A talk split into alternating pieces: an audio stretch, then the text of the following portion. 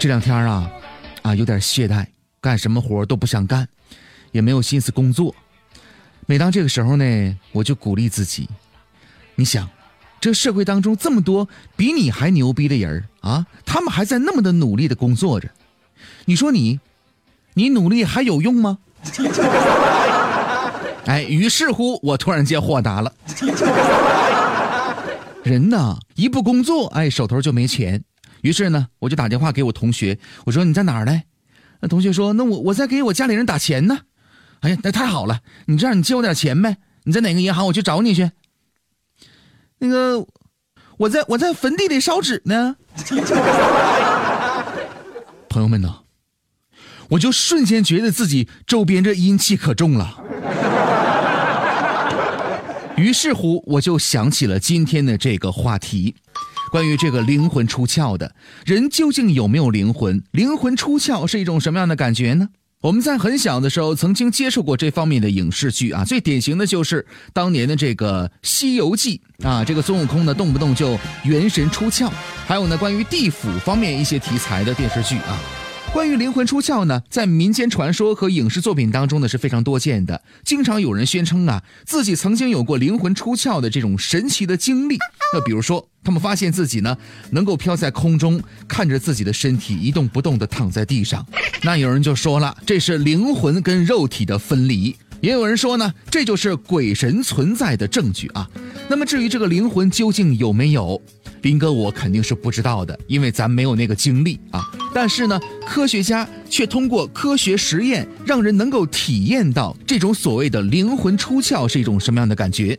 那么这个实验究竟是怎么做的？怎么来执行的呢？科学家在志愿者的头部啊放上了十个微型的电极。每当一个电极开始发出电流刺激之后呢，研究人员呢就询问患者的这个感觉，并且观察他的身体反应。在对一位二十二岁的女学生进行实验的时候，将电极呢植入她的左脑，通上电流之后呢，哎，奇怪的事情发生了。那个女学生呢将头转向了右边，科学家就说了：“说你为什么要这么做呢？”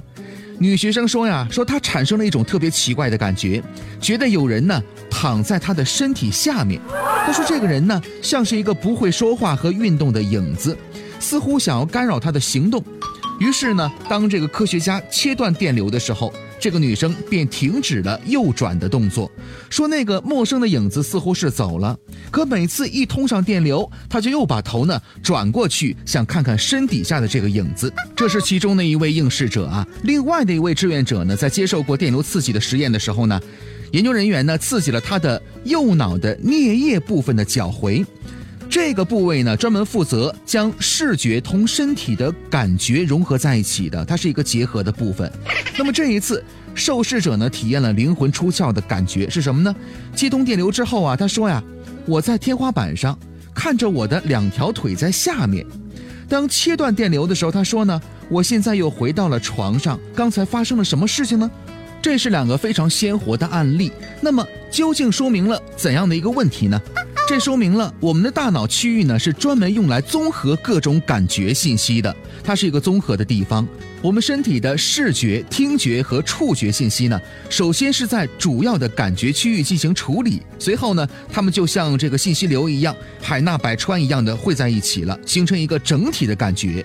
比如说，伴随着狗叫声。从很远的地方啊，你就可以认出那是一条狗。如果呢，单靠眼睛是绝对没有那么的快的。换句话说呢，我们生活当中的所谓的感知啊，是受到多方面的信息综合处理而得出的结论才形成的感知。那么现在，假如有一些区域呢受到了电流的直接刺激，就像前面我们提到的那两个例子一样啊，人体感知的这个整体性呢就会遭到破坏。一旦刺激了某一些特殊的部位，人类对外界世界的观察和感觉呢就会发生明显的改变，这直接造成了人类对自己身体的认知感产生严重的偏差，神秘影子或者呢离开身体的现象呢，于是就出现了。然而，在现实生活当中，我们并没有受到电流的刺激，为什么还会出现灵魂出窍的这样的一种幻觉呢？这种情况呢，常常发生在那些身体状况不太好的这样的一些患者的身上。那么，在这种情况之下呀，大脑对于信息的处理呢，因为身体的原因，就像受到电流刺激一样，会发生一些混乱，那么大脑的整体认知呢就会发生破坏和偏差。比如说，在高海拔地区的运动员啊，还有呢独自来漂洋过海的水手和濒临死亡的患者，都可能因为大脑的血流量紊乱而产生与电流刺激非常类似的这样的一种情况。有一项调查发现呢。科学家研究了三百四十例开始认为已经死亡，但是后来呢，经过抢救挽救回生命的这样的一些患者，其中呢有百分之二十的患者呢产生了看到隧道或者呢与已经过世亲人交谈这样的一些所谓的灵魂出窍的幻觉。相信随着科学技术的不断发展，种种奇特的幻觉都会有一个科学合理的解释。说到这儿呢，这个神叨叨的所谓的灵魂的事儿呢，咱们就先告一段落，来说说活人的事儿啊。哎呀，这个灵魂有的时候呢把我们吓不到，但是呢，活人有的时候真能吓到。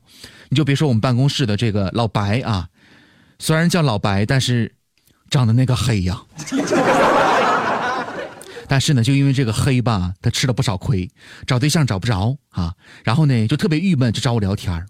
我一合计说，那那都是同事啊，对吧？咱也不能落井下石啊，咱得安慰安慰他呀。哎，就聊啊聊啊，我就说啊，黑怎么了啊？你看那个张飞黑不黑？那照样有男人味儿。老白啊，你笑一下呗，你在哪儿？我找不着你了。